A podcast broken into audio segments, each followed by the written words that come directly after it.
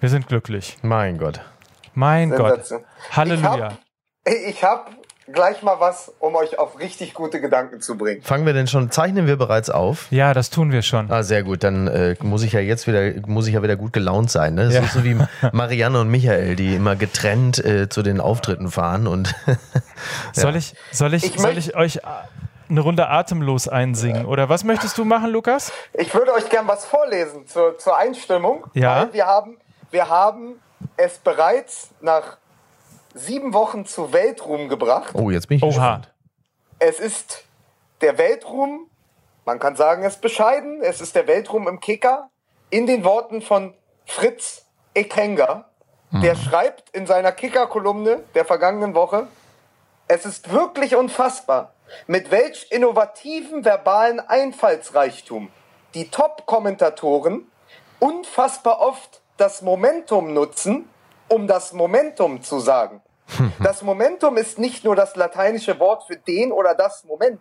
Das Momentum ist momentan die am häufigsten imitierte Top-Formulierung unserer unfassbar emotionalisierten Ballberichterstatter. In der abgelaufenen Spielzeit wurde das Momentum so oft in den Äther geblasen, dass die Gesellschaft für deutsche Sprache bereits vorgeschlagen hat, dem Wort einen eigentlich regelwidrigen Ausnahmeplural zu spendieren. Ob es aber schon in der Saison 2017-18 zu Momenttümern kommen wird, steht im Moment noch nicht fest. Guck mal. Man, Sehr soll- schön. man sollte dem Moment ein Monument äh, irgendwo hinstellen. Das Momentum, Ja. das Momentum der Woche also von Fritz Ekenga und ich bin, Ich bin würde- stolz, weil ich finde, wir, wir haben da eine große Rolle gespielt. Absolut, das, das, das kann man Absolut. wirklich. Wir sind äh, Make Momentum Great Again und äh, man muss ganz klar sagen, also die häufige Verwendung des Begriffs Momentum ist auch so ein bisschen das Narrativ unserer Zeit. Ne? Ich finde, jetzt ist es Zeit. Ich habe so ein bisschen das Gefühl, es ist gerade so wie Mittwochmorgen irgendwo in Deutschland. Es ist ein ganz normaler Mittwoch. Drei Männer unterhalten sich. Musik bitte.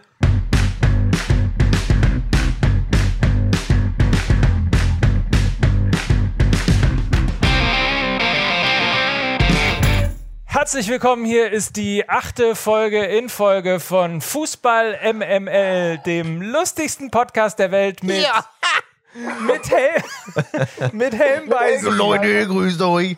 mit Lukas Vogelsang in Berlin. Schönen guten Tag. Und Mike Nöcker, ich bin der Wunder, ich Tonmeister, Tonmeister Mike kann man mich Genau, nennen. das ist absolut richtig. Äh, Fußball MML, die einzige äh, Rundfunksendung in Deutschland, in der Toni Marschall noch auftreten darf. Freunde, wir müssen uns ranhalten. Wir haben so unfassbar viel zu besprechen. Ist das so? Wusstet ihr, ich weiß nicht, ob ihr es mitbekommen habt, aber ein Scheich macht noch keinen Megaclub. Oh Gott. Ist ein bisschen traurig, finde ich, für 1860, für die, für die Fans. Ich meine, also Ja. die wirklichen Fans, ne? Nicht die Fans in Anführungsstrichen, die wir äh, ja, Ja. in der Arena gesehen haben, sondern ein bisschen traurig ist es, aber man kann sich die Schadenfreude auch äh, nicht so richtig verkneifen bei 1860 München, oder? Ein ganz großer Scheich war das alles, ne? Muss man wirklich sagen. ähm, ja, äh, Wahnsinn, oder? 1860, muss man sagen, hat es endlich geschafft. Endlich, endlich, nach langer Zeit sind sie wieder in der dritten Liga angekommen. Äh, für die Fans natürlich vielleicht das einzig Beruhigende, man darf demnächst wieder im Grünwalder Stadion auflaufen. Hat vielleicht auch was, aber ähm, ja, wobei, wobei, man muss ja fairerweise sagen, im Gegensatz äh, zu den Spielern von 1860 hatten äh, gestern zumindest äh, viele, äh, viele Fans äh, die Schale in der Hand, ne? das ist mir gerade eingefallen, bin relativ stolz drauf. Ähm, ja, Wahnsinn. Ich fand es aber auf jeden Fall wahnsinnig nett, dass sie es gemacht haben, weil äh, jetzt kommen die grauen Sitze ja eh raus und Wollte ich werden gegen sagen. rote ausgetauscht. Also Total. insofern. Es ist so ein bisschen wie bei Union äh, Berlin, wo die Fans auch selber noch anpacken und so ein Stück weit irgendwie das auch. Äh, Aber, aber es, ist doch, es ist doch so toll, weil du holst diesen Investor rein, der sagt, wir werden bald, werden wir diese Liga verlassen. Er Ja. Hat er recht behalten. Hat er recht? wirklich recht vielleicht um, er, um, er, er hat recht behalten und quasi, äh, man, man muss sich das 1860 dann so ein bisschen wie beim, wenn man eine VHS-Kassette früher zurückgespult hat und dabei zugesehen hat. Es geht halt runter und die Fans bauen halt das Stadion ab, statt es aufzubauen. Ich finde das ganz gut. Und außerdem, man darf nicht vergessen, noch eine Liga, wenn sie noch einmal absteigen, sind sie wieder auf Augenhöhe mit Werner Lorand. So. ganz kurz nochmal die Kampfansage von, von hier, äh, ist Mike. Ja. Ist Mike ist ein, äh, das ist Mike. Äh, Das Mike. Ich, äh, das ist Mike. Äh, wer, wer, wer ist denn diese Stimme da? Weil ich gelesen habe, dass man unsere Stimmen, Lukas und meine Stimme, nicht so gut äh, unterhalten kann. Wer ist diese Stimme? Ist Mike. Das ist Mike. Also ist, äh, ähm, ist Mike spätestens 2014 Aufstieg in die Bundesliga. Zehn Jahre später soll 1860 München dem FC Bayern und Barcelona Konkurrenz machen. Das sind oder waren die Pläne von Hassan Ismaik. Ähm, und zwar, äh, ich glaube, 2012. als er Vielleicht, vielleicht meint er aber auch in Sachen Steuervergehen und äh, dubiosen Geschäftsgebaren. Ne? Da könnte ich mir vorstellen, dass äh, also schwarze Millionen einfach äh, kann ja durchaus sein. Ja, fantastisch. Also ich glaube, das Einzige, was man äh, Ismaik derzeit noch nicht zum Vorwurf machen kann, ist, dass er einen Millionen Waffendeal mit äh, Donald Trump hat. Ansonsten ist da eigentlich im Grunde schon alles ähm, ja, toll. Die sind alle zurückgetreten. Trainer ist zurückgetreten, Geschäftsführer ist zurückgetreten, Präsident ist zurückgetreten. Und Ismaik macht das auch schon so ein bisschen nach dem Trump-Prinzip, also quasi über Social Media äh, schon mal äh, die anderen anscheißen. Ne? Finde ich super. Liebe Löwen. Ja. Wobei, was, was, ich hab, was ich hab den Umgang. tatsächlich. Lukas? Ich habe tatsächlich aber in meiner Timeline bei Facebook sehr viele äh, Freunde, die 1860-Fans sind. Und der eine hat direkt den wunderbaren Hashtag erfunden, Tuchel für 1860. Also da ist die Hoffnung Tja. jetzt quasi, dass, der, dass, der, dass da zwei Wahnsinnige quasi äh, im, im, im Absturz äh, zueinander finden. Ja, und das passt ja insofern auch, äh, weil, ja, weil ja auch quasi da so der, der, der, der kreative Kopf des Vereins ja auch äh, via Social Media äh, wütet. Also Aber, das aber es, ist ist ja. so schön, es, ist, es ist so schön, dass Tuchel tatsächlich auch äh, äh, Digital-Trennkost betreibt, weil er tatsächlich sein, seine Abschiedsgrüße ja, haben, ihm- da haben ihm auch 70 Zeichen gereicht. Ne? Ja, toll. Ich woll- wollte sowieso sagen, der hat sich ja den, den, äh, den Tag vor seiner offiziellen Entlassung, hat er sich ja erst bei Twitter angemeldet und dann irgendwie innerhalb von wenigen Stunden war er dann bei wie viel, bei wie viel Followern bei Twitter? 20, glaube ich. Also 20.000, 20.000, so schnell zugenommen hat er noch nie, ne? Also muss man wirklich auch mal sagen. ähm, nein, aber wir sind ja bei 1860 erstmal, ne? Also da sind wir wieder beim Thema Traditionsvereine in den Händen von Wahnsinnigen und wir dürfen nicht vergessen, wir senden ja immer noch aus Hamburg und ähm, Da, da, hat die, da hat das Hamburger Abendblatt, glaube ich, oder ich weiß nicht, auf jeden Fall eine der Hamburger Zeitungen, ich habe es nur so im Vorbeigehen gesehen, hat eine Aufstellung gemacht, eine großartige Arbeit äh, der Kollegen, eine Aufstellung gemacht der Transfers der vergangenen acht oder zehn Jahre. 210 Spielertransfers. beim HSV. Ja, Ja, Wahnsinn, oder? Wobei, Also- wobei ich gelesen habe, in derselben Zeit äh, gab es bei Dortmund tatsächlich auch, ich habe auch gelesen, 160 Wechsel. Das war mir auch nicht ganz bewusst. Ist auch schon eine ganze Menge, aber natürlich, äh, sagen wir mal, finanziell, äh, äh, finanziell etwas aber, aber das, einträglicher. kommt, das kommt einem so vor, als wenn da mit Tinder eingekauft wird, ne? Ja. Bei, beim HSV. ja, absolut. So, das wäre doch mal irgendwie, wollen wir, wollen wir nicht mal irgendwie, wie wär's, wenn wir ein Büro aufmachen im Silicon Valley Ja. und dann machen wir ein Startup und das verkaufen wir teuer an den HSV und zwar äh, das, Tin Tinder Fußball äh, Dingsbums Match und so, ja, Ja, wo man super. nur auch das geht dann einfach dann Trans, Trans, Transfinder. Transfinder, sehr schön. Ja, Schön. Dann geht's nach links, will ich nicht, rechts und so. Und wenn sich dann so ein Kontakt aufbaut und das Match, dann hat man gleich einen Fünfjahresvertrag und 3,5 Millionen. das ist echt eine wirklich sehr, sehr gute Idee, ne? Oder? Obwohl das natürlich, obwohl das natürlich äh, ein ein Geschäftsgebaren war, wie von, also wie quasi, wenn man das auf Tinder überträgt, wie von einem, von einem Wahnsinnigen auf, auf ähm, wie heißt die kleine grüne, äh, die kleine blaue Pille auf, auf Viagra und Kokain, ne? Rechts, rechts, rechts, rechts, immer Ach nur, immer nur am Wischen, ne? Ja, wobei, Wobei ich eine Sache mal relativ unfair finde, muss ich auch mal sagen. In, in, in, in Tagen, in denen so viel Chaos mal nicht in Hamburg äh, stattgefunden hat, dass wir es gleich wieder irgendwie schaffen, über den Hamburger Sportverein zu reden, finde Ja, ich weil ehrlich es nicht gesagt verdient unfair. hat. Diese Reputation muss man sich erstmal arbeiten, selbst wenn man nicht in der Relegation spielt und nicht in die dritte Liga absteigt, dass man trotzdem gleich wieder, sobald es nur heißt Krisenclub, wahnsinnige Investoren, ist man sofort beim HSV. Ich Tatsache. meine, da, an, daran haben die hart gearbeitet die vergangenen Jahre. Das muss man wirklich ihnen auch. doch dann auch von unserer Seite zugestehen. das muss man tatsächlich Das wirklich ist auch mal richtig, aber auf der anderen Seite haben wir auch irgendwie, finde ich, Wichtigeres zu besprechen. Zum Ja. Beispiel, äh, um mal einen Tweet, den ich sehr lustig fand eigentlich, äh, vorzulesen, von Mark H. auf Twitter, der geschrieben hat,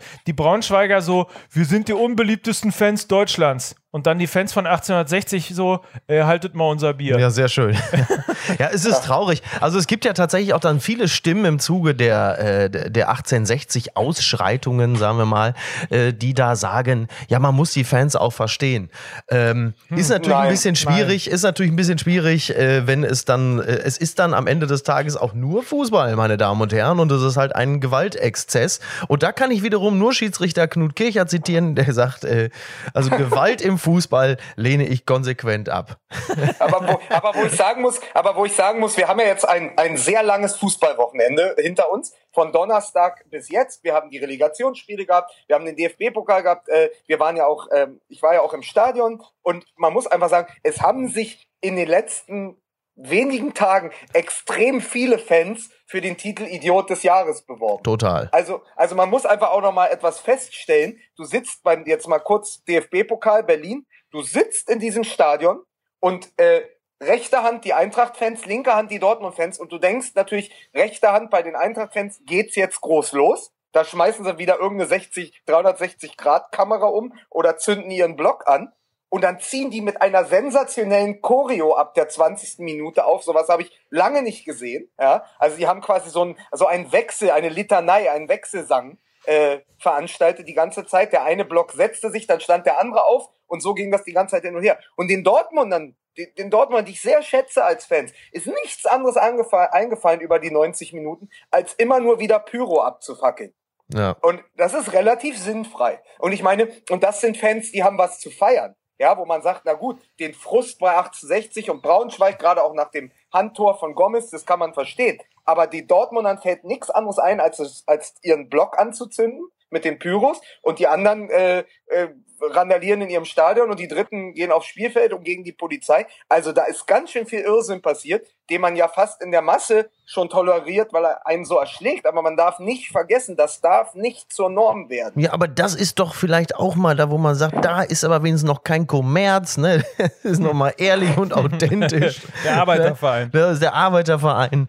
Ähm, ja. Aber, aber ich finde es auch. Also es ist so, es ist so, so ein das war ehrlich gesagt so gefühlt auch so ein bisschen so die, die, die, die Schattenseite eines eigentlich sehr tollen DFB-Pokalfinals, so dass man das Gefühl hatte, irgendwie als würde ihnen nichts mehr einfallen. Und täglich grüßt das Murmeltier. Es ist immer Dortmund im, im Finale und es wird immer Pyro gezündet von mhm. den, von den BVB-Fans. Aber es war doch insgesamt auch so, dieses DFB-Pokalfinale. Also natürlich haben äh, du und ich uns als Dortmunder natürlich sehr darüber gefreut, aber äh, so, so einfallslos und auch ein Stück weit, ja. äh, Stück weit äh, äh, kraftlos, ähm, so war es auch innerhalb des kompletten Vereins. Also ich, ich spürte und äh, dem Vernehmen nach ist es auch so innerhalb des Vereins so, dass es gar nicht so diese ekstatische Freude bei dem Pokalsieg war. Äh, Lukas, du hast, glaube ich, eine SMS du hast bekommen. eine SMS bekommen. Ähm, sondern es war vor allen Dingen bei allen so ein großes Durchschnaufen, dieses Gefühl von, nehmen wir mal das Champions League Finale dazu,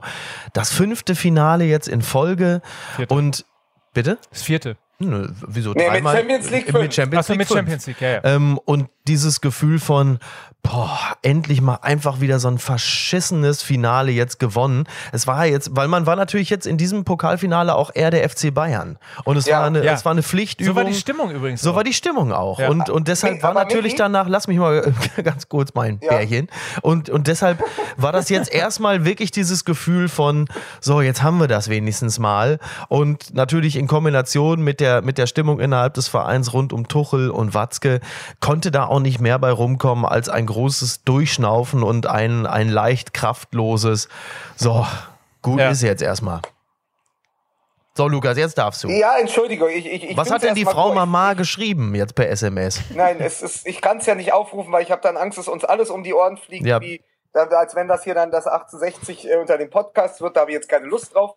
Deswegen einfach, äh, was ich dir sagen wollte, ist, ich finde das ganz, ganz toll, dass du das aufgreifst mit dem, dass ich das so angeführt habe, als wenn sie die Bayern sind. Ich glaube, man hat das erste Mal verstanden, warum, wir haben ja darüber gesprochen, warum in München kein Autokorso mhm. passiert, wenn die das fünfte Mal in Folge Meister wird. Weil es einfach so ist, wenn, wenn die Bayern zum Pokal fahren und dann Dortmund schlagen, dann ist das so, ja, war, wir waren immer noch der Favorit und so hat es sich im Olympiastadion auch angefühlt. Mhm. Es wäre einfach nur wieder ein Wahnsinn gewesen, wenn sie dieses Spiel, was ja durchaus im Bereich des Möglichen war, wenn sie das verloren hätten. Allerdings. Aber sie, sie konnten es ja eigentlich, sie mussten es gewinnen und es war so eine Pflichtübung, wie du auch sagst. Was ich aber auch gemerkt habe, ist so diese Kraftlosigkeit. Da war kaum mehr Ekstase. Also wenn man das mit vor fünf Jahren vergleicht, wo sie die Bayern so 5-2 zerlegt haben. Und das war ja so dieses, das war ja so die, die, der Höhepunkt der Ekstase unter den, in den Kloppjahren eigentlich, vor dem, bevor dann noch die Champions League dazu kam.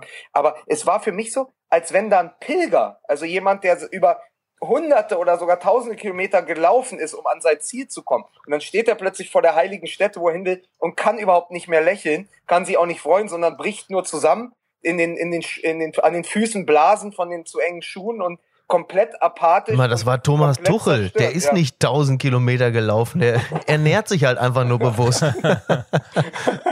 Nein, aber diese Müdigkeit, es ja, war so eine Erschöpfung. Total. Es war, es war fast mehr Erschöpfung als Erleichterung. Ja. Und wenn man dann eben noch weiß, welche Temperatur im Binnenklima des Vereins herrscht und herrscht, also ich meine, da dachte man ja noch, das wäre ein Problem. Äh, also im Stadion habe ich noch gedacht, das wäre ein Problem, Aki Watzke äh, gegen Tuchel. Und ich habe mich nur immer gefragt, warum spielt Shahin nicht? Hat er sich vielleicht wieder verletzt? Als dann aber die Personale Shahin durchdrung, äh, quasi ähm, als das dann durchgesteckt wurde, schon während des Banketts und als dann die ersten, ersten äh, Sätze auch von Schmelzer oder Ross dazu kamen später am Abend, ähm, da wusstest du, Ach ja, gut, das letzte bisschen Emotionalität, was da drin war, hat dann Tuchel auch noch gekillt. Ne? Mhm. Ja. ja, wobei man jetzt sagen muss, und da sind wir ja schon mitten in Medias Res, ähm, tatsächlich ist es so, dass, also ich, ich fand die Aussage von Schmelzer ähm, so als Freundschaftsdienst gegenüber von Schahin ähm, erstmal gut, lässt natürlich unglaublich tief blicken, äh, wie, das, wie das Verhältnis zwischen, zwischen Team und Tuchel ist, zumindest ein Teil des Teams. Es wird ja auch Fürsprecher äh, innerhalb der Mannschaft für Tuchel geben vor allen Dingen natürlich die Stammspieler, die unter Tuchel groß und auch besser geworden sind. Aber es ist natürlich in dem Zusammenhang auch, sagen wir mal, jetzt nicht die ganz große heroische Leistung, weil Schmelzer zu dem Zeitpunkt natürlich auch wusste, er redet da über einen Trainer, der ihn nicht mehr sanktionieren kann, weil er halt einfach weg ist. Darf man ja vielleicht an der Stelle auch nicht ganz vergessen. Ist aber, muss man auch sagen, eine relativ gefährliche Entwicklung, weil ähm, eigentlich musst du das vom Verein aus sanktionieren, weil eigentlich geht es natürlich Absolut. überhaupt nicht, ja. äh, seinen Trainer, der zu dem Zeitpunkt noch Trainer ist, äh, so anzuzählen. Äh, und eigentlich muss man jetzt sagen, okay, äh, du hast in der Sache recht, ja, wir sind auch irgendwie auf deiner Seite, aber ganz ehrlich, so kannst du über die dann noch leitenden Angestellten deines Vereins nicht reden. Äh, deswegen zahle jetzt bitte, gehe nicht über los und zahle äh, äh, Summe X in die Mannschaftskasse Das ein. Problem, äh, das stimmt zu 100 Prozent. Das Problem ist nur, sanktionieren würde ihn ja der Geschäftsführer, der wiederum seinerseits äh, genau. stilistisch, äh, sagen wir mal, einen, einen, einen starken Verbesserungsbedarf hat also um das Ganze mal ein bisschen zu äh, einzukreisen, hat sich der BVB eigentlich in allen Bereichen leider da sehr, sehr, sehr schlecht verkauft. Denn auch ähm, man merkt ja gerade jetzt bei, bei Watzke, wie er versucht, die, die Deutungshoheit.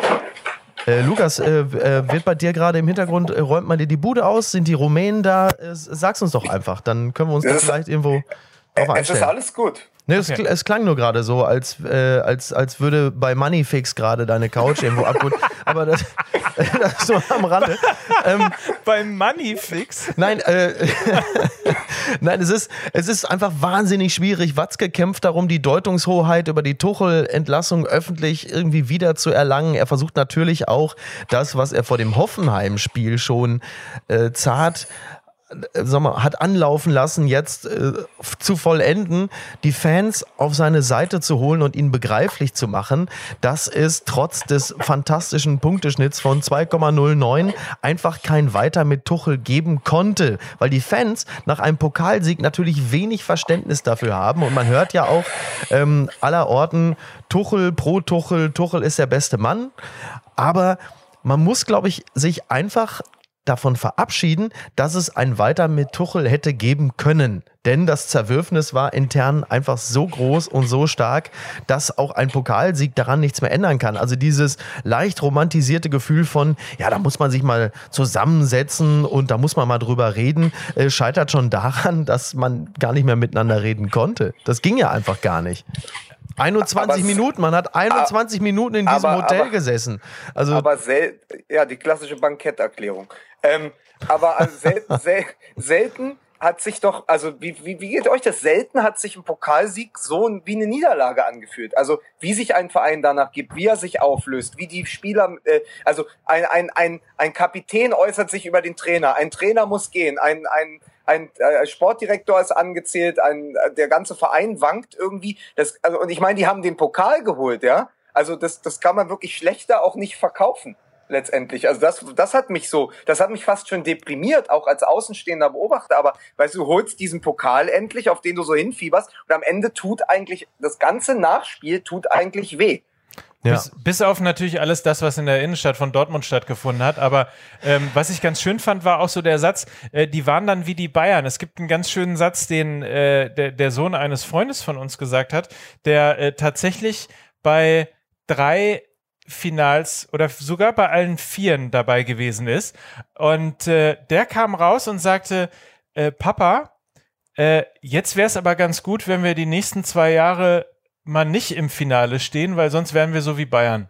Finde ich äh, sehr gut. Sehr witzig, oder? Ja. Da, äh, ja. Ich meine, Aki Watzke hat schon alles dafür getan. Ja, naja, warten wir mal. Aber ich verstehe, was du meinst. Und, und da hat, da Kindermund tut Wahrheit kund, weil, na klar, man gewöhnt sich halt einfach. Ne? Also auch man, man hat dann eine, eine gewisse, sagen wir mal, Erfolgsakzeptanz entwickelt und ähm, das tut natürlich nicht gut, speziell wenn man äh, wie der BVB ein äh, Arbeiterverein ist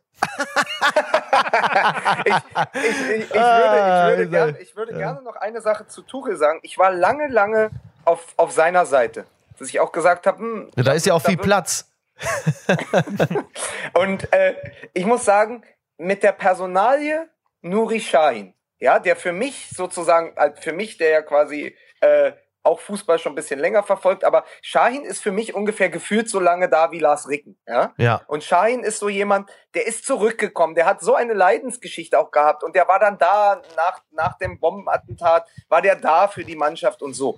Und es ist ja auch egal, ob die Tuchels Überlegung war, ich, ich stelle das Zentrum mit Ginter zu, um die Kopfballhoheit der Eintracht einzudämmen, ja? Das war ja seine taktische Idee. Ja, wieder mal der, der geniale, der geniale ja. Einzelmove. Da ist ja, er wieder. genau. Aber der, das war ja sein Matchplan. Das Ding ist aber, was Tuchel bis zum Ende nicht verstanden hat, dass Fußball im Allgemeinen, aber Borussia Dortmund im Besonderen auch neben einem Matchplan funktionieren muss. Dass eine Mannschaft nicht nur eben dieses Taktikgedrösel ist, immer nur, äh, wo steht wer, wie können wir die Räume dicht machen, sondern dass gerade Borussia Dortmund und diese Mannschaft eine ganz, ganz wichtige emotionale DNA besitzt. Und die hat er bis zum Ende nicht entschlüsseln können und nicht so entschlüsseln wollen. Und das ist der große Fehler und das ist ihm auch zum Verhängnis geworden. Und da ist für mich Nuri Schein das Gesicht dieser Sache. Einen so verdienten Spieler, der das Zentrum hätte zustellen können, weil das seine Position ist, da ist er mal Weltklasse gewesen, ja, den rauszulassen, um so das Binnenklima zu unterschätzen dieses Vereins,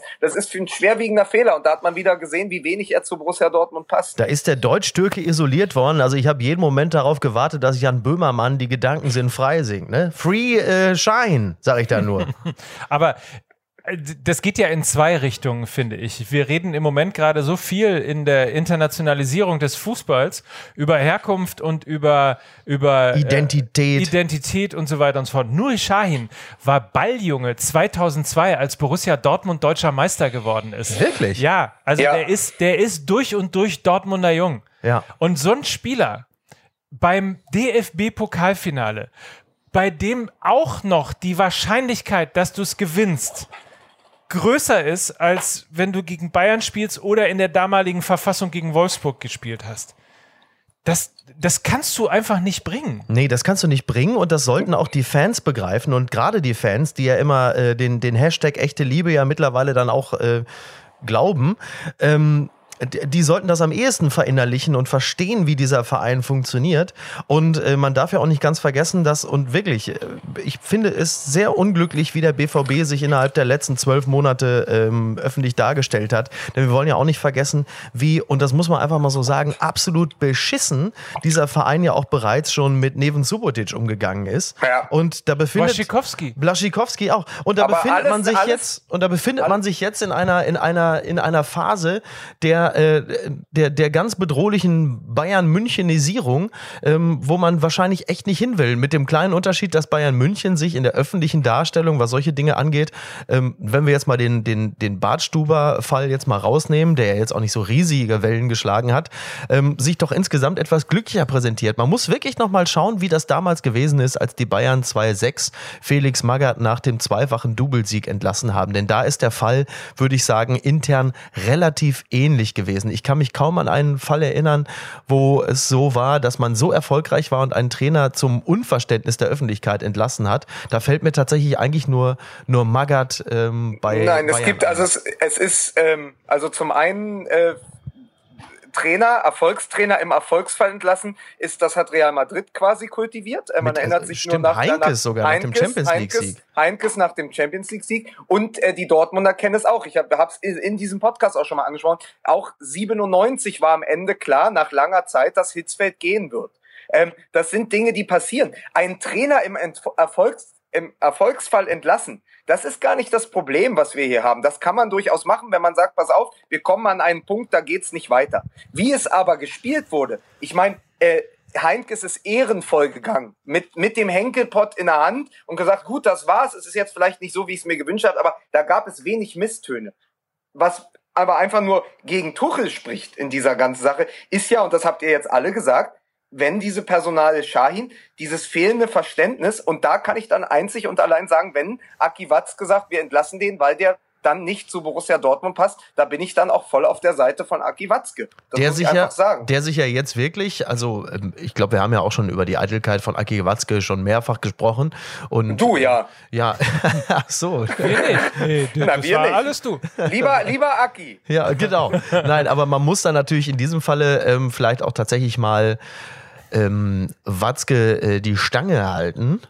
Und Gott, ey, wir, sind- wir, wir sind hier nicht im Doppelpass, Leute. Wir sind hier nicht im Doppelpass. Da müssen wir übrigens gleich auch noch ein Wort drüber verlieren. Aber das machen wir. Erinnere mich gleich mal an Doppelpass. Ich schreib's ja? auf hier, Doppelpass. Schreib mal Doppelpass auf. So.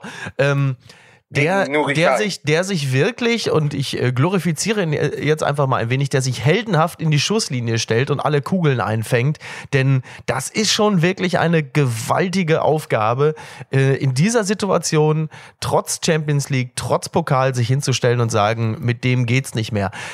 Stilistisch ist da einiges an Verbesserungsbedarf, aber inhaltlich würde ich sagen, ähm, sollte man sich hinter Watzke stellen, denn äh, der ist ja nun auch nicht doof. Aber es wird natürlich jetzt wahnsinnig schwer in der Zukunft.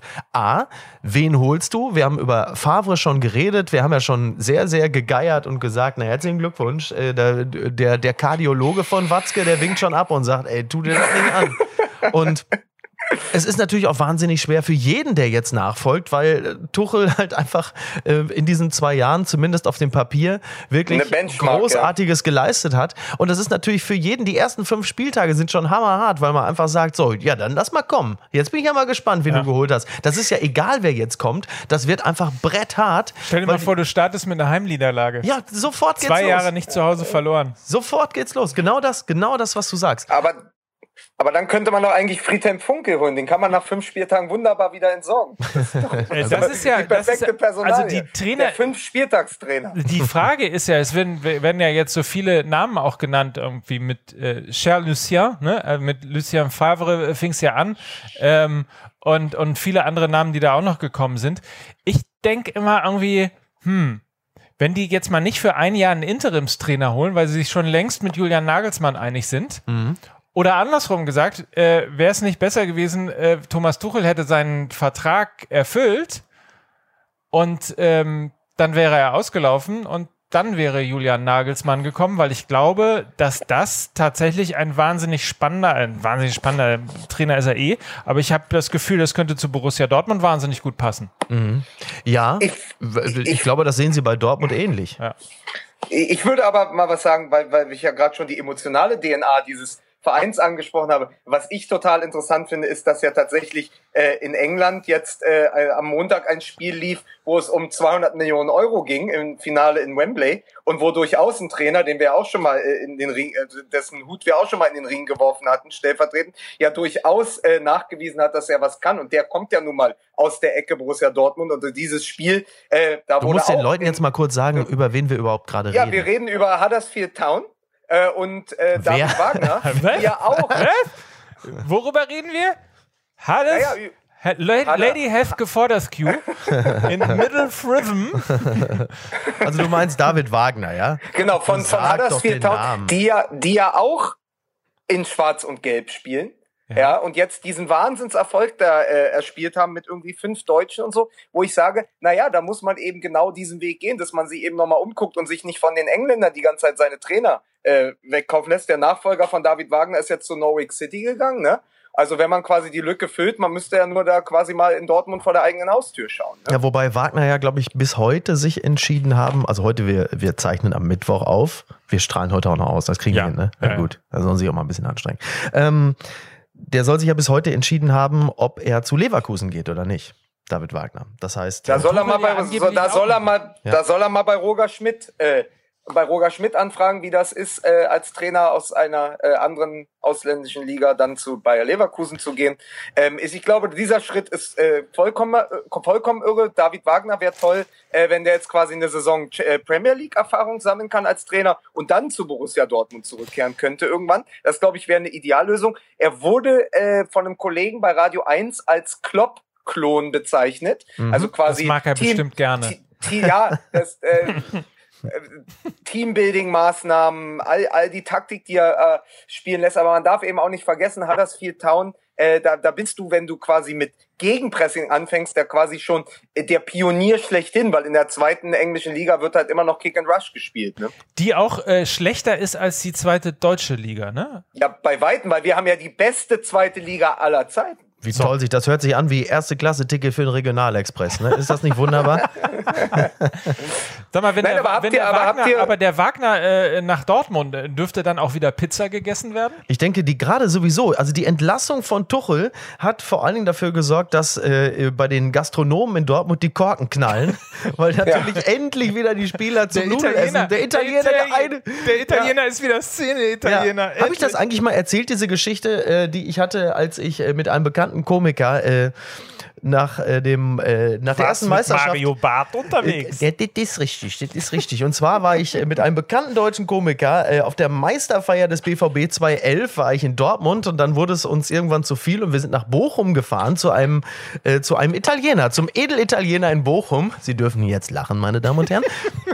Und dann saßen wir da und dann kam diese Mama an, so 1,65, schwarze Haare, so, hey, allora, buonasera, wunderschön, dass Sie da sind. Hier, ich habe hier äh, Antipasti, können kleine kleine Aperitivo, was wollen Sie? Also wirklich ganz schwerer italienischer Akzent, was für Albaner ja immer auch nicht so einfach ist. Und ähm, wirklich, also es war so richtig, es war, wir waren in Bari, wir waren in Apulien, es war wunderbar. Ne? Wir waren auch nur zu zweit in dem Restaurant, weil es war noch so Nachmittag. So. Dann geht die weg und ich sitze mit meinem Kumpel da und dann sieht man so, wie sie da hinten so steht mit dem Küchenchef und die gucken so ein bisschen in unsere Richtung. Man merkte so, die hat irgendwie meinen Kumpel erkannt, der jetzt privat auch äh, etwas anders aussieht als auf der Bühne. Ja. Und ne, dann kommt die Mama wieder und gerade ne, gerade noch wirklich Mama Miracoli und ihr Buonasera, ich glaube, wie schön, dass Sie da sind. Wir haben Aperitivo, Pizza Prosciutto, Napoli, bla bla bla. Die kommt wieder, guckt ihn an, steht da so auf einem Bein. Eh, nee, ne? Eh, nee, ne? Eh, hör mal. Eh, hör mal, eh, nee, ne? Äh, nee, ne? Äh, der ganze italienische komplett weg. Du warst, in, du warst plötzlich in Gelsenkirchen-Bur gefühlt und dann wirklich, Ey, nee, nee, hör mal, du bist das doch. Ey, du bist das doch. Nee, hör mal, du bist das doch. Er guckt sie so mit den blauen Augen an, äh, so nickend, so nach dem Motto, dass sie endlich von ihm ablässt. Und sie, ey, nee, nee, ey, das gibt's gar nicht immer. Hör mal, hast du Gästebuch? Hast du Gästebuch? Hast du Kappe? Hast du Kappe? Hast du T-Shirt? Ey, Mama, ey, hör mal, ey, der, der Hammer, dass du da bist. Das ist, und das ist das Ruhrgebiet. Das ist das, das so kann man nur äh, Titel da feiern. Wie kam ich eigentlich auf den Scheiß? Weiß ich nicht mehr. Über den Italiener in Dortmund. Aber das bringt mich nochmal ganz ja, genau, kurz. Ja, richtig. Ja, die kurz, Gastronomen. Ja, bringt mich nochmal ganz kurz, aber auch äh, zu der, zu dieser, zu dieser Shahin-Nummer, weil darüber würde ich gerne eine kleine Anekdote noch erzählen. Ähm, der Umgang mit verdienten Spielern. Ne? Das kann man eben so machen wie ich stelle dich nicht auf. Mhm. Du darfst den Pokal nicht mit hochhalten und ja. äh, du kannst mich mal. Ich äh, verstehe es übrigens sportlich auch nicht, weil immer dann, wenn Shahin gespielt hat, hat er wirklich extrem gut gespielt. Ähm, aber Jupp Heinkes hat, nachdem er das Triple gewonnen hat, auf dem Bankett eine Rede gehalten. Und die Rede fing damit an, dass er gesagt hat, äh, ich möchte, möchte mich äh, bedanken ähm, bei Zweien, die heute Großartiges geleistet haben.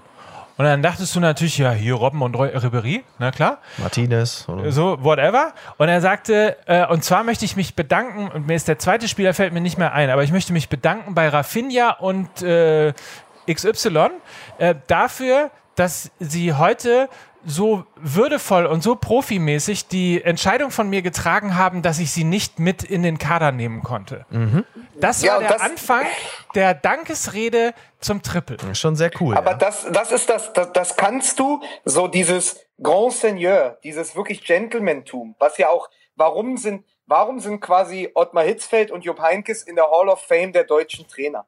Weil sie eben nicht nur Matchpläne machen weil sie nämlich auch ganz viel Gefühle einer, das Innenleben einer Mannschaft gut moderieren und verstehen können. Und das muss ich dir sagen, das fehlt dann Thomas Tuchel auch, um jetzt schon ein ganz großer Trainer zu sein. Also das kriegst du vielleicht mit dem Alter, vielleicht mit der Erfahrung, aber das fehlt ihm, dieser, dieser zwischenmenschliche Umgang, der fehlt ihm. Und da möchte ich eine Sache noch sagen, weil ihr habt vorhin Blaschikowski und Sobotic angesprochen. Auch das sind ja Tuchel-Personalien wo überhaupt nicht gut umgegangen wurde, wo er Subotic vor dem Finale nicht ins Teamhotel gelassen hat, ja, weil er nicht im Kader stand. Bei Großkreuz so, hätte man es verstanden, ne?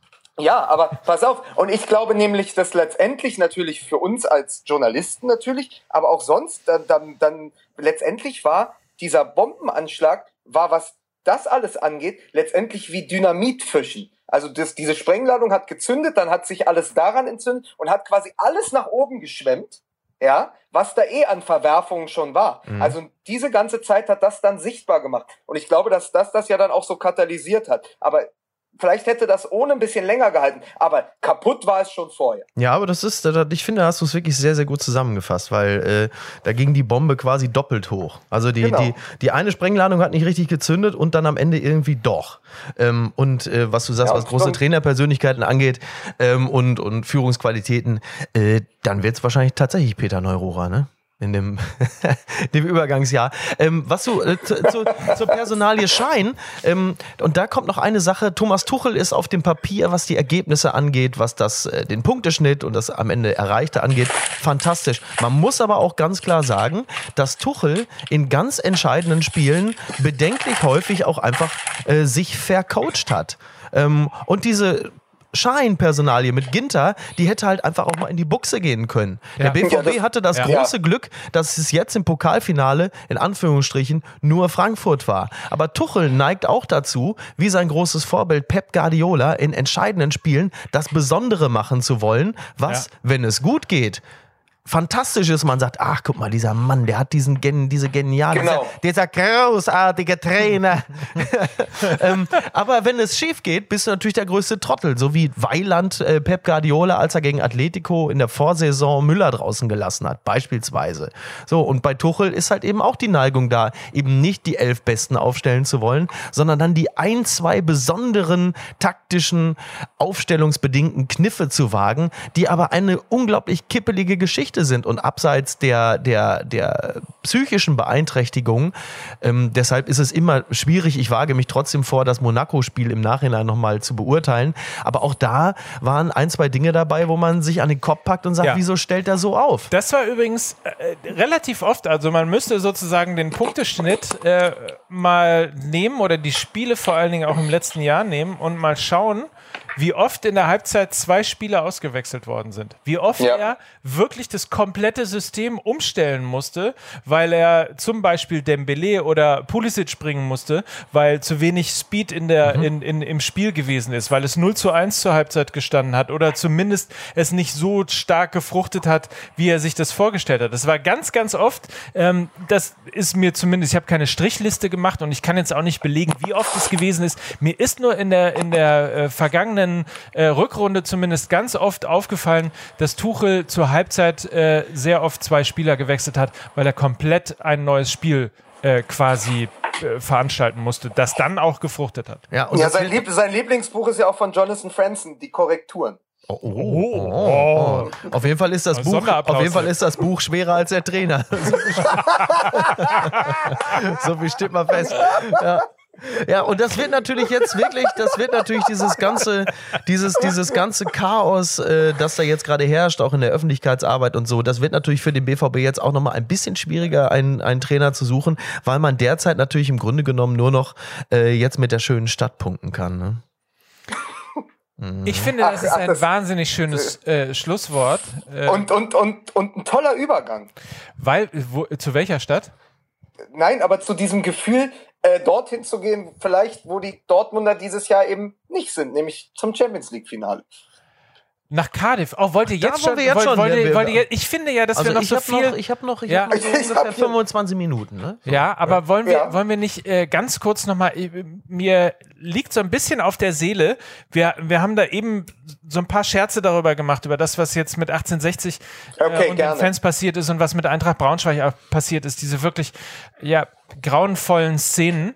Und es gibt so ein paar Sachen, finde ich, die man dazu nochmal sagen muss. Erstens ist das ähm, Hallo Traditionsfußball, ne? Mhm. Sind es zwei Vereine, die ja Ne, wenn man eine Definition für Traditionsfußball hat, dann findet man immer Der Meister von 67 und der Meister von äh, 65, oder? Ja. Irgendwie, ja, doch, das, das, das, ist, das ist fast richtig, ja. Ja. Ich glaube Das ist fast richtig. Das ist fast richtig. Ich glaube, mit einem Ergebnis, mit einer. Nein, das stimmt. Also, also Braunschweig ist 67 Meister geworden. Und äh, ich, ich finde das gut, dass Mike das sagt, weil äh, letztendlich hast du ja dam, damit eigentlich so zwei, zwei einäugige Löwen, denen beides schon irgendwie das Fell ausgeht. Ne? Oh, das ist so wie, der, wie, wie dieser, das ist so quasi der Löwe in Afghanistan, der von den Besuchern immer mit Steinen beschmissen wird, ne? So halt. So. Ja.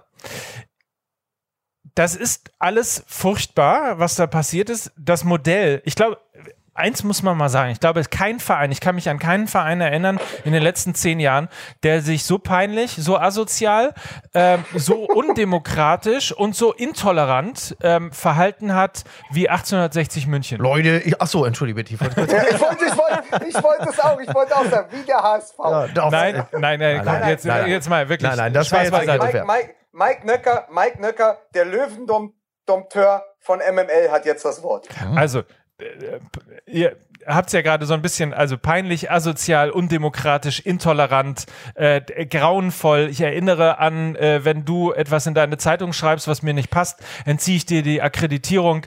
Ähm, diese peinlichen Ausfälle von, von dem portugiesischen Trainer, ähm, wirklich äh, unglaublich peinlich. Ich erinnere an äh, Is, Is Mike. Ähm, der, der die, äh, die Belegschaft beziehungsweise das Präsidium vom FC St. Pauli vor, aus seiner Nase hat verbannen lassen, äh, weil er sich geärgert hat, dass die beim 1-0 vom FC St. Pauli gejubelt haben und so weiter und so weiter. Die Hälfte haben wir, glaube ich, an Anekdoten schon wieder vergessen. Darf ich, darf ich kurz eins einwerfen?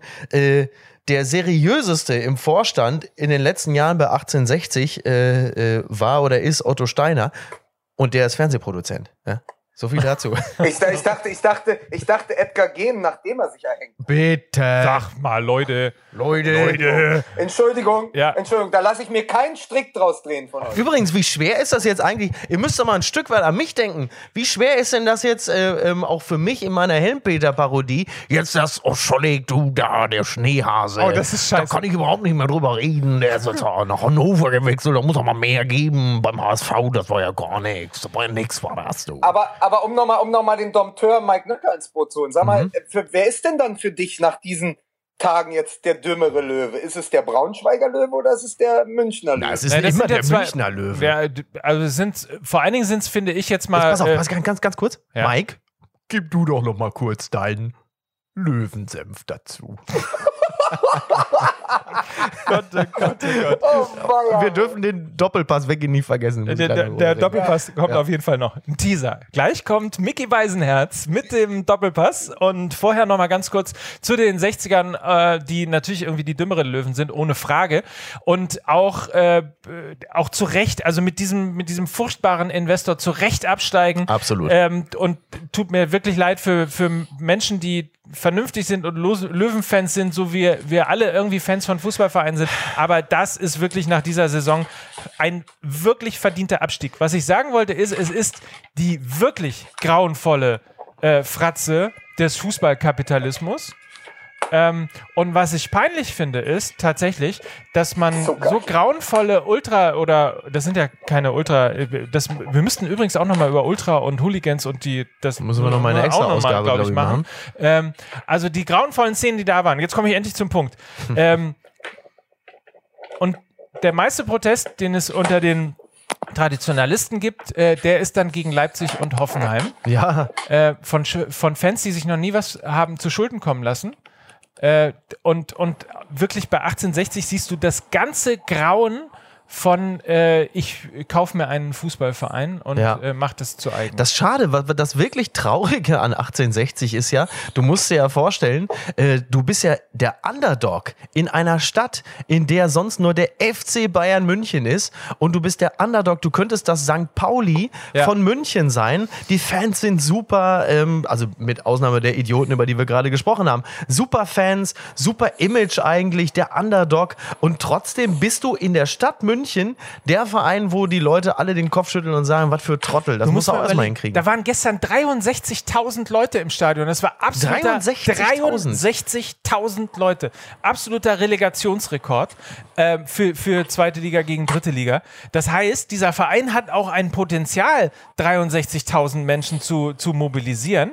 Es spielt dann aber irgendwie vor 15 oder von, naja, vor 20, ähm, weil die Leute natürlich alle seit Wildmoser überhaupt keinen Bock mehr haben auf diese ganzen es Eskapaden. Also was für ein großartiger Verein und was einfach nur für eine, eine peinliche Darstellung. Eigentlich kann man diesem Verein nur die Insolvenz wünschen und irgendeinen Deal mit dem Bayerischen Fußballverband, dass sie, keine Ahnung, vielleicht in der, in der Regionalliga weitermachen, um dann sukzessive diesen ganzen Scheiß, diesen ganzen Mief, diesen ganzen Dreck aus diesem Verein rauszuspülen und irgendwie vernünftig wieder äh, groß zu werden und dann möglicherweise sich auch vernünftig Man aufzustellen. kann, es, man kann es wirklich nur hoffen, weil äh, die, die, die Marke 1860, so beschädigt sie sein möge, ja irgendwie auch noch für, für ein, eine gewisse Identität und ein, ein spezielles und irgendwie gar nicht uncooles Lebensgefühl steht. Aber so wie es jetzt gelaufen ist, ähm, kann ich, Fall nicht kann, ich, kann Ja. ich kurz mal aus Berlin nachfragen? Brennt gerade Hamburg ab oder was ist hinten bei euch los? Ja, hier Ja. ist. Es Äh, ist äh, Feuerwehr, Löschzüge, Ja. Krankenwagen, ich habe mein, ich hab mein Auto wieder. Äh, Wiederbeleb Wiederbelebungsversuche des HSV. ich habe ich Ich hab meinen goldenen Panamera wieder quer äh, einfach auf die Hauptstraße gestellt. und, ange und, a- und angezündet, um ein Zeichen zu setzen. Ganz genau. Übrigens, goldener Genau. Pana Panamera, es war sehr lustig. Ich war äh, nach dem Pokalfinale, saß ich äh, in, dem, in dem Spielerhotel äh, von Borussia Dortmund, weil äh, ga- gar nicht wegen, wegen dem BVB, sondern Also, wollten, ich, hast du wieder Selfies, wolltest wieder Selfies ich wollte Selfies mit den abgreifen. Spielern machen, genau. Ja. Und dann äh, merkst du, irgendwann ist Pak äh, das Bankett zu Ende. Ähm, und dann irgendwie großes Tohuwabo, weil in der Tat stand ja dann auch später in der Zeitung, dann Aubameyang und, also Bankett, ne, es gab was zu essen, wollte ich nur mal Mhm. sagen, vorweg. Äh, Aubameyang und äh, Dembele rauskamen mit so einer Entourage von zehn Leuten, die einfach mal schnurstracks rübergingen auf die andere Straßenseite und sich bei McDonalds erstmal einen Burger holen. Was ich ja irgendwie, das ist doch volksnah. Oder? Das, Das ist doch ist der volksnah. Arbeiterverein, da Da, ist im Grunde wieder. Das genommen. ist, ist aber auch, es ist aber auch die gelebte und gut sichtbare Kritik an Thomas Tuchel. ja, das wollte, danke, das wollte ich. Gut, sehr gut, sehr gut. Entschuldige mal. Kein, kein, kein Problem. Entschuldigung, Micky. Stimmt überhaupt. Da hätte man schon wissen Da hätte müssen. man es wissen müssen, ja. Da schon hätte man's da wissen hätte man wissen müssen, die Veganer. Das hat, das Das hat ist- Tuchel, das ist- das hat Tuchel auch- mehr wehgetan als der Kommentar von Schmelzer, weil doch Das- deutlicher. Das, das ist auch der klassische Burgerentscheid. Oh, Gott, oh Gott, jetzt macht das wieder kaputt. Ich, ich Jetzt macht das aber, wieder kaputt. Ja, es musste aber sein. Ich wollte noch was sagen zu Braunschweig, wenn ich darf. Darfst du. Mein Gott, das ist ja. Und damit und damit Erleben ja Sie jetzt, meine Damen und Herren, Da- Lukas Vogelsang sagt doch mal was zu Braunschweig. Nein, da ich geht die wollte noch Quote mal, hoch. Ich wollte nach diesem Irrsinn, Handtor von Gomez, dann irgendwie Tor von Virinha, dann haben wir wieder 180 Minuten uns Relegation angeguckt, bis zur Erblindung, ja. Und dann geht, fallen am Ende zwei Tore, eins ist noch äh, irregulär und natürlich äh, gehen dann irgendwie die Fans auf die Barrikaden, aber kann man noch mal sagen, dass diese Relegationsspiele, also zumindest die aus erster und zweiter Liga, äh, Wolfsburg gegen Braunschweig, ein klares Werbevideo gegen die Relegation waren? Ja. Dass wir das einfach nicht brauchen. Ich lese noch mal die Ergebnisse vor der letzten vier Jahre Relegation. 0-0-1-1. 1-1, 1-2 nach Verlängerung. 1-1, 0-1. 0-1, 0-1. Das ist das, das ist das Idiotentoto der Bundesliga. Moment mal, Das darf ich mal, darf ich, wenn ich die Ergebnisse höre, auf die Art und Weise ist Portugal Europameister geworden. Und, und vielleicht kann ich ganz kurz hier, weil wir doch über David Wagner in Middle Fritham gesprochen haben. Der hat tatsächlich in den Playoffs äh, in Ja, Premier League kein einziges, Entschuldigung, kein Ja. einziges Tor geschossen. Ja, aber, aber Mike, jetzt hast du mir fast mein Plädoyer kaputt gemacht. Die, wir reden aber von einer Relegation, wo es auf zwei Spiele kommt. Das, was die in England spielen, zweite auf erste Liga, ist, dass der dritte bis sechste nochmal Playoffs spielen. Playoffs ist unglaublich spannend, weil du quasi, du hast ja dann auch nur dieses eine Spiel. diese Relegation mit Hin- und Rückspiel. Also, was ich daraus nur ableiten wollte von diesem Binärcode des Grauens 0110, ist Relegation weg dafür Playoffs. Ja, finde ich gut. Einfach nur noch. Finde ich sehr Ja. gut. Ähm, das Schlimme an der Relegation, klar, wir sind natürlich Freunde des Entertainments und da ist nochmal alles spitz auf Knopf und du hast nochmal zwei Spiele, man kann sich auch abends nochmal treffen, grillen, Bier saufen. Es ist ja wunderbar, das wollen wir alle. Aber es ist halt einfach so super unfair. Braunschweig spielt eine gute Saison, also sagen wir mal demonstrativ für den Aufsteiger. Es hat noch nie jemand, es ist noch nie jemand mit den Punkten von Braunschweig nicht aufgestiegen. Wahnsinn, oder? Ja. ja aber es ist auch äh, im, im letzten Jahr noch nie jemand mit den Punkten von Dortmund nicht Meister geworden. Ähm, So, aber es ist, es ist so bitter, weil du spielst natürlich der, der Aufsteiger, der, der, der ambitionierte Aufsteiger, ähm, spielt eine gute Saison, der vermeintliche Absteiger spielt eine Scheißsaison. So, und dann ist es eigentlich nur fair, der eine steigt auf, der andere steigt ab. Stattdessen hast du zwei Spiele mit diesem berühmten Gomez-Handtor und dann äh, steigst du halt mal nicht auf. Die ganze Saison ist im Arsch und im Zweifel steigst du auch noch relativ bald ab, so wie Karlsruhe vor zwei Jahren dann gegen Ja. den HSV. Es ist einfach scheiße. Es ist scheiße. Es ist unterhaltsam für uns, aber es ist super Es ist, unfair. es ist nicht, es ist nicht unterhaltsam. Es ist 2-0-1. aber du klingst ja jetzt so, du bist ja schon völlig hysterisch. Du klingst ja so wie damals ich- Matthias Herget, als Du, du mir bei haben, ihm sie, angerufen mir haben sie jetzt die Couch rausgeräumt, den Schreibtisch, Ja. den Schreibtischstuhl. Ich sitze hier auf einer Bananenkiste Ja. und, und muss über die Relegation sprechen. Natürlich bin ich hysterisch. Ist schon aber wie das Büro von Tuchel. Ne? Man, man, man muss aber einfach sagen, es ist hochgradig unfair und es ist, es macht einfach keinen Spaß für den Zuschauer. Diese Relegationsspiele sind Krampf. Weil Apropos, natürlich, apropos, also ja, bitte.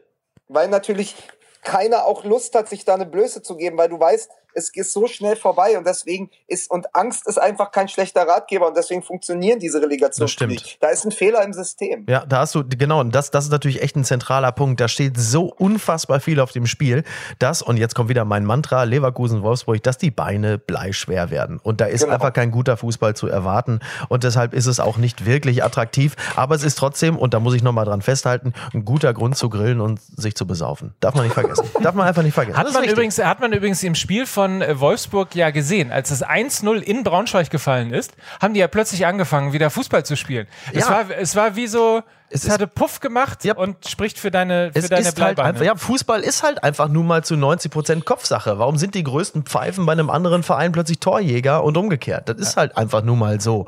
Ähm, aber Ja, Puff, Puff, aber, aber, aber Puff gemacht war ja auch immer das Erfolgsrezept von Franck Ribery, oder?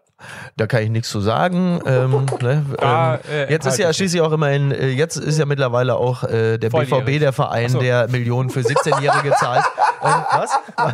Was? Jetzt, jetzt ist sie ja auch mittlerweile volljährig. Ja, so. Mike, äh, Mike, Szenenapplaus aus Berlin. Sehr schön. Sensationell. Schade.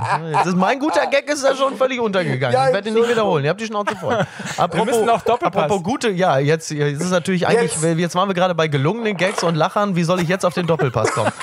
Es ist nicht einfach. Egal. Es war wirklich so toll. Ne? Ich bin am, Sam am, Sonntag, ich wollte kurz abhauen. Also ich wollte, nein, ich wollte abhauen, habe noch kurz den Fernseher angemacht und du schaltest den Doppelpass ein. Machst wirklich so Fernbedienung. Psst, schalte ein. Ich sehe sofort Waldi Hartmann, der mittlerweile wirklich so eine äh, aussieht wie eine, ja, ich weiß gar nicht, wie eine Mischung aus dem alten Engelbert Humperdinck und Rainer Kallmund. Der sitzt da in so einem wallenden Gewand, so Jabba the Hutt mäßig. Und es Äh, bei, dauert. bei Exzentriker Poncho heißt das bei Roma Exzentriker Podi, sehr schön. Ja, genau, stimmt, ich weiß. Der Lümmel pickt das Wasser. So. Und äh, es dauert handgestoppte sechs Sekunden, dass er zu Thomas Berthold sagt: Ja, mein lieber Thomas, ich hab aber noch Sex zu Hause. Wo du denkst, ey, Alter, das ist nur wirklich. Das, das dauert sechs Sekunden. Weitere acht Sekunden, weil die Hartmann wirklich zuverlässig, du kannst ihn nachts wecken. Ja, aber das Weißbier als äh, Dusche mit GoPro, das geht nicht, das muss man ja trinken. Und eine Stimmung in dem Saal. Toll. Dann kurze Werbepause, um die Ekstase zu unterbrechen. Man kommt aus der Werbung zurück und plötzlich geht es schon um die Frisur von Waldi und dann äh, sagt, ich glaube, es war äh, ähm, äh, Thomas äh, Helmer, der dann auch noch den Satz sagt, äh, Frisur von Waldi, den Prozess gewinnst du und dann ist Gelächter da im Saal und wirklich, das war, ich habe ausgemacht und bin, bin weggefahren. Ich habe gedacht, also wirklich Geschichten aus der Gruft, äh, nichts gegen den Doppelpass, ich sehe ihn sehr gerne, aber manchmal frage ich mich schon, wie Marcel Reif es da aushält. Lukas, Ja, Wolltest du was sagen? Nein, überhaupt nicht. Ich habe einfach nur mitgelacht, mir Das war das, schön, vorgestellt. ne? Und da fiel mir wieder das, da fiel mir wieder der, äh, der frühere ähm, Satz aus dem, ähm, aus dem Warm-up des Doppelpass auf, wo immer der gleiche Satz fiel. Ja, der Udo Lattek, äh, der braucht ja keinen Make-up-Artist, der braucht ja schon einen Stuckateur. Ja, stimmt. Das war aber Vonti, der dann immer den Gag gemacht hat, ne? Dazu kann ich nichts sagen. Das war Vonti. Hier so. Ne? Ah, Sie haben einen schönen Pullover an. Hier, äh, ne, behalten Sie den mal. Der wird in drei Jahren wieder wieder trendy oder sowas, ne? So diese Warm-Upper Classics. Ne? Mein Gott. Ah, ich So. bin jetzt aber auch schon ganz schön warm. So, behalten Sie den mal, der wird wieder gut. Äh, jetzt sind wir schon auch bei ähm, Buffon, ne?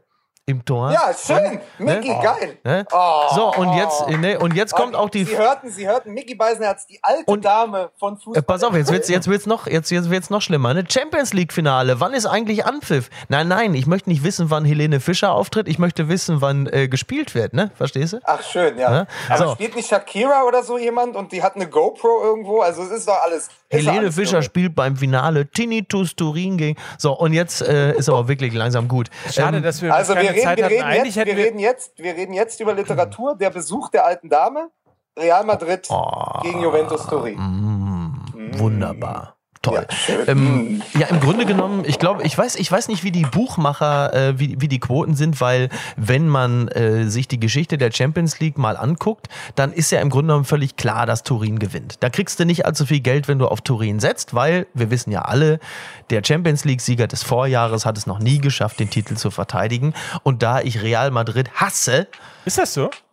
dass Ja, ich muss die hasse man oder doch. dass das so war und ist. Nein, beide- das also ist so, das ist so. Bislang hat es Nein, das noch weiß nie ich. Das mit dem so. Titelverteidiger und dass ich Madrid hasse, Ja. ich finde die abgrundtief scheiße. Echt? Das kommt aber noch aus dieser Zeit der Galaktischen, weil diese, diese ganzen Showtransfers und dieses ganze, wir müssen jetzt immer, und das geht ja seit Jahren so, das war ja auch mit, kaum hat James äh, bei der WM aufgetrumpft, war völlig klar, dass er natürlich zu Madrid wechseln muss. Es sind halt immer diese, es waren ja immer die Geschenke der sich als Präsidenten bewerbenden Bauunternehmer, die dann, um dann als Präsident äh, gewählt zu werden, dann so zwei, drei Showtransfers tätigen, um dann zu sagen, Leute, wenn ihr mich wählt, dann bringe ich euch Ronaldo, Figo und Beckham mit. Und ich finde, äh, finde dieses Geschäftsgebaren äh, äh, sehr, sehr ekelhaft. Muss allerdings auch fairerweise sagen, dass Madrid sich als Mannschaft innerhalb der letzten Jahre ein bisschen dahingehend stabilisiert hat, dass äh, die ja doch schon, und da muss mein Hass ist auch wieder so ein großes Wort, ne? Dass der Hass sich so ein bisschen, er ist so ein bisschen abgeflaut, weil sie tatsächlich ja schon sehr lange mit einer recht ähm, konstanten Achse spielen. Ramos, ähm, selbst Oh, Pepe ey, hinten, ey, Leute, dann groß im Mittelfeld. Also bevor wir jetzt zu Klos, äh, zu, zu Klos, ich habe bevor auch nur wir- noch fünf Minuten. Bevor wir zu, äh, zu, zu Kroos und, und, und Modric kommen, die ja wirklich richtig geil sind, und äh, können wir mal über Marcelo reden? Ja. Wie Ah, wollte ich auch, ja. Alter, wie Marcelo gespielt hat gegen, gegen Bayern München. Ja. Welt mega, ich meine, und das ist der Marcelo, der, glaube ich, auch 1 zu 7 äh, Allerdings. Brasilien gegen Deutschland Ich hatte verloren bei. Marcelo eigentlich jahrelang immer das Gefühl, das ist halt ein Maskottchen von Madrid. Der da immer so links so ein bisschen herumturnt, aber das, der ist ja schon tatsächlich wirklich ganz gut. Ja, Ich dachte, ich dachte, das wäre damals, die haben damals ja bei, wie bei Borussia Dortmund, da haben sie Evan Nilsson geholt und DD ja eigentlich nur als Beigabetransfer, damit er für den so ein bisschen übersetzt und dann ist DD Publikumsliebling geworden. Ich dachte die lange, lange Jahre, dass Marcelo der Bruder von Robinho wäre, den sie nur mittransferiert haben, damit Robinho sich wohlfühlt. Dann war Robinho weg und Marcelo ist einfach der beste Rechtsverteidiger der Welt geworden. Wo man aber einfach sagen muss, in, in der Diskrepanz, in diesem Missverhältnis 7 zu 1 mit Brasilien, ja, und Real Madrid, muss man einfach sagen, ich glaube, bei Real Madrid ist das Doping besser. oh, diese- Dr. Fuentes, ich höre dir Ey. Ja, ey, wir, haben so viele, wir haben so viele Sachen. Die, die, wir haben nicht über Hel Helene Fischer geredet. Ähm, wir haben diese Ultra-Hooligan- und Traditionsfußballgeschichte noch nicht zu Ende gebracht. Ich glaube, wir müssen wirklich noch Ja. ein paar mehr Podcasts in der Sommerpause Ja, das machen. machen wir auf jeden Fall. Also zu wir Helene doch, ja. Fischer gibt es im über Grunde genommen Doping ja, haben wir auch noch nicht geredet. Zu, äh, zu, zu Helene Fischer habe ich eigentlich nur zwei Sachen zu sagen, damit wir dann noch einen Hashtag machen können mit Helene Fischer, damit die Leute wegen. Ach so, wegen ja. Klicken, ja. Ja, klar. Äh, ich, ich denke, Punkt eins, äh, die Leute haben nicht vornehmlich Helene Fischer ausgepfiffen, weil ich mir relativ sicher bin, dass ungefähr 30 Prozent der Menschen, die an dem Tag im Stadion waren, bereits Tickets für Helene Fischer mal gekauft hatten oder vorhaben, die zu kaufen, ähm, sondern da entzündete sich dann wirklich, da, da manifestierte sich in der Figur Helene Fischer der gesamte Hass der Fans auf das äh, Fußball-Show-Establishment. Da bin ich fest von überzeugt. Ich glaube allerdings auch, wäre nicht Helene Fischer aufgetreten, sondern vielleicht Udo Lindenberg oder der äh, vermeintlich dem Fußball nahestehende Herbert Grönemeyer, wäre es, äh, hätte es nicht so ein Five-Konzert gegeben, weil. Hüte, hüte, hüte dich vor den Iden des Kommerz. Mein Gott. Ich glaube aber auch, wenn Helene Fischer äh, nicht in einem BVB-Trikot auf, der, auf dem Bankett nach dem äh, Champions League-Finale gesungen hätte, wäre es möglicherweise auch ein bisschen weniger Protest, insbesondere von Eintracht Frankfurt, äh, gekommen. Hätte der DFB-Präsident nicht dummerweise einen Tag vorher gesagt, dass er dem BVB schon alleine wegen des Anschlags den Titel gönnt, ähm, ja. wäre es möglicherweise auch ein bisschen ja, weniger geworden. Zugegeben. Und ganz grundsätzlich ist es natürlich in der Tat so, das war ein dann doch sehr deutliches deutliches, äh, also das waren erstmal die beiden äh, äh, laut, die, der, der Lautstärke-Boost sozusagen für das Five-Konzert. Aber da kann man ja froh sein, dass nicht beide zusammen aufgetreten sind. ja, das, das, kann man im Zweifel so oder so. Ähm, nein, und dann war es natürlich auch ein bisschen so der Fußball und die Fans, die sich dagegen aufgelehnt haben, zu sagen, irgendwie, das ist hier kein Super Bowl. Ähm, Böhmermann hat geschrieben, äh, äh, Helene Fischer äh, beim DFB-Pokalfinale, äh, geil, ist ja wie Beyoncé beim Super Bowl, nur äh, dass das DFB-Pokalfinale kein Super Bowl ist und äh, Helene Fischer nicht Beyoncé. Ich denke, da können wir uns alle da können wir uns die lass, Hand reichen dann, und sagen. Dann lass uns doch mal, dann lass uns doch mal, wenn wir jetzt uns die Hand gereicht haben und wir sagen mal, wir haben jetzt noch fünf Minuten, es ist Champions League Finale. Ich habe leider Gut, nur noch dann, zwei. Okay. Dann, dann machen wir drei draus und sagen trotzdem mal, da, da kommt Real Madrid mit dieser Wahnsinnsachse, Modric, Groß, Ramos, auch Spieler, die ja Pep Guardiola an die Wand gespielt haben und ihn quasi ja auch äh, um den Verstand äh, gebracht haben die letzten Jahre. Die haben vorne diesen Wahnsinnssturm mit Benzema und einem Ronaldo, der zur rechten Zeit wieder topfit geworden ist und einfach im Moment der beste Spieler ist der Welt. Äh, wie er nochmal wirklich aufgezogen hat, trotz aller Stimmen, Vergewaltigung hier, Steuer dort, ähm, die ganzen Sportleaks-Geschichten und so, äh, Football-Leaks, äh, und trotzdem so fokussiert in dieses Finale geht. Eigentlich sind sie der Top-Favorit aber dieses Juventus ist eine wahnsinnige Maschine. Was sagt ihr denn? Also, das ist für mich so, ich, ich bin für Juventus, ich will, dass die das gewinnen. Ich will, dass das dabei bleibt, dass der Champions League-Titel nicht zu verteidigen ist, weil das hätte was, das, das, das macht das weniger berechenbar, das mag ich. Und Juventus Turin hat einfach eine Wahnsinnssaison gespielt. Die kriegen hinten keine Tore. Also letztendlich haben wir ja quasi diese Dreierreihe hinten, diese dieser italienische Riegel gegen die drei Stürmer da vorne. Wer gewinnt das? Was meint ihr? Ich ähm, bin der Ansicht, dass Juventus Turin das gewinnt, weil die hungriger sind, weil die eine fantastische Saison gespielt haben, weil sie auch ein äh, eine, eine sehr gute Mannschaft haben, die in allen Mannschaftsteilen sehr, sehr gut besetzt ist. Und vieles ist natürlich auch einfach der, der Hoffnung und der Emotion geschuldet, weil ich das natürlich unglaublich äh, Buffon gönne. Genauso wie ich mich vor zwei Jahren auch gefreut hätte, wenn es Pirlo auch noch geschafft hätte. Aber ähm, in diesem Jahr ist es jetzt einfach mal an der Zeit, dass, dass Juve es schafft, ähm, alleine schon deshalb, weil ich äh, Rosario von der Bullerei dann eine, äh, eine SMS schicken kann und ich dann machst in der Bullerei immer einen Tisch kriege. Ja, also machst du das auch ja total. Ich mache das aber nicht wegen des Tisches. Nein, weil er ein feiner Kerl ist. Ja, ja weil er ein feiner ich Kerl möcht, ist. Ich möchte, ich möchte noch sagen, ich gönne diesen Titel noch jemand anderem. Dani Alves. Bei Barcelona aussortiert mit 33, 34 jetzt, ja. Ja. Ist er zu Juventus gegangen und das war, es wirkte wie so ein Nottransfer was der gespielt hat gegen Monaco, diese Spielintelligenz, er ist ja letztendlich von der Position her des Pendant zu Marcelo auf der anderen Seite, ja, aber wurde sogar eins vorgezogen. Dieser Spieler nochmal mit 34 so aufzuziehen, ein, ein Weltklasse-Außenverteidiger, also dem diesem Brasilianer gönne ich diesen Titel so sehr, weil es einfach eine Bereicherung für den Weltfußball war die letzten zehn Jahre. Und den möchte ich noch einmal ganz groß sehen. Ja, das finde ich tatsächlich auch. Und äh, dass man, äh, dass man Menschen mit, mit, mit, mit Anfang 30, die im Grunde genommen keine Karriereoption mehr haben und komplett durchhängen, dass man die nochmal an die ganz großen äh, Tröge heranführen kann, das haben ja irgendwo ein Stück weit auch Mike und ich bewiesen, als wir dich hier zugeholt haben, ne, zum Podcast. Lukas? Danke, ja. So, und eine Sache muss ich natürlich noch klären. Äh, dank diesem ganzen ganzen Käse hier, ja, habe ich jetzt bei meinem Bruder in der Gartenhütte, ich habe Gartenhüttenverbot, weil ich mich beim letzten Mal äh, so weit aus dem Fenster gelehnt habe und wirklich völlig zu Unrecht die Gartenhütte meines Bruders Andreas geschmäht habe, habe ich jetzt Gartenhüttenverbot und muss jetzt das Champions League Finale irgendwo in irgendeiner Kneipe in Köln gucken oder so, weil ich in Kassel-Brauxel in Henrichenburg in die Gartenhütte nicht mehr reinkomme. Und da könnt ihr beide euch auch mal überlegen, ob ihr mich nicht emotional irgendwo an die Kante geführt habt, dass ich mich so hab gehen lassen und, und jetzt mich sozial isoliert habe. Versteht ihr? Und deswegen ist Aber für mich bist jetzt du, auch hier aber bist du nicht, aber bist du nicht eh bei den feinen Herrschaften eingeladen, wo es dir dann irgendwie besser gefällt als bei uns? Du meinst bei Schulz und Böhmermann? Ja. Da kann ich mir auch was gefasst machen. Ja. Ne?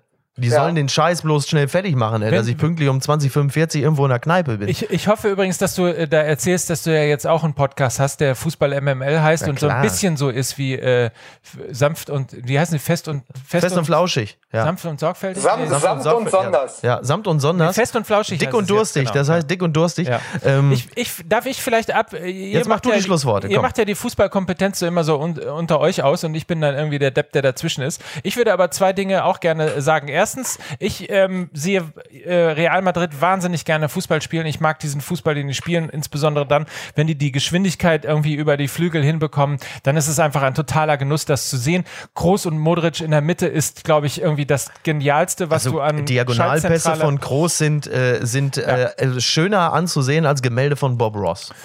Insofern möchte ich mal diesen Hass gegenüber Real Madrid aus diesem Podcast ein bisschen rausnehmen oder ihn zumindest egalisieren. Was ich aber zu Juventus Turin sagen möchte, die im Übrigen sechsmal hintereinander jetzt italienischer Meister geworden sind. Also wenn wir uns in Deutschland das sechste über, Mal? wenn wir uns Oh in Deutschland äh, über Bayern München beschweren, die sind schon ein Jahr im Voraus. Aber davon sind mindestens drei Jahre, glaube ich, die gewesen, wo wir uns als Deutsche noch lustig darüber gemacht haben, dass die Serie A ja sowieso keine Rolle mehr spielt international. Und was sie dann gemacht haben, wie sie eingekauft haben, wie sie sich ganz langsam, ganz äh, simpel weiterentwickelt haben, wie sie auch jemanden, erinnert euch an den Transfer von Sami Khedira, wo alle gesagt haben, wer Ja. hat Khedira, was wollen wir mit Khedira? Und wie großartig hat sich Khedira, der hoffentlich zum Finale äh, gesund wird und, und äh, dann zumindest auf der Bank sitzen kann, ähm, spielt und, und wie sie gekauft haben mit Chiellini und äh, Bonucci äh, hin. Und Dybala. Oh, Dybala, wenn meine Kinder flippen total aus, ähm, wenn sie den Namen Dybala hören. Ähm, also das ist Ich einfach, komme aus dem Ruhrgebiet, da heißt jeder zweite Dybala. das ist einfach, äh, das sind einfach ganz, ganz tolle Spieler und äh, die Art und Weise, wie sich Juventus Turin entwickelt hat, äh, so von so einem äh, ähm, Verein, wo man hämisch als Deutscher so, das tut der Deutsche ja gerne mal irgendwie von oben herab drauf gucken.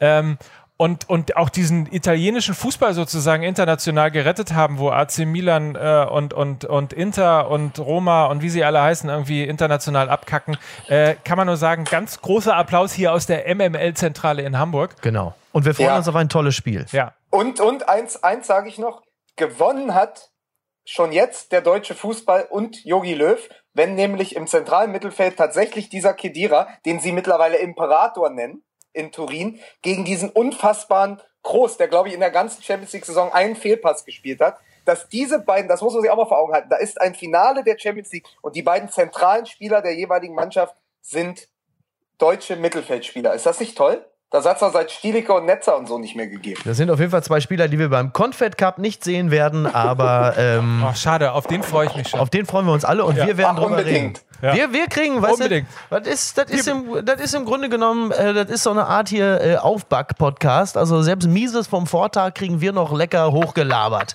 So, In diesem Sinne, das ist ein wunderbares Schlusswort. Es war, glaube ich, alles drin. Ja. Ähm, und insofern hat äh, Mickey Beisenherz musste schon vor 15 Minuten gehen. Allerdings. Und wenn ihr wüsstet, wie die Stimmung, bevor wir die Aufnahme gestartet Oh haben, wie schlecht die war, wegen technischen Problemen mal wieder, ist es doch eigentlich ein ganz lustiges Werk geworden. fand ich auch. Ich liebe euch Jungs. Mike, ich liebe Tschüss. euch auch. Lutschi. Bis dann. Bis Tschüss. dann. Tschüss. Tschüss. Ciao.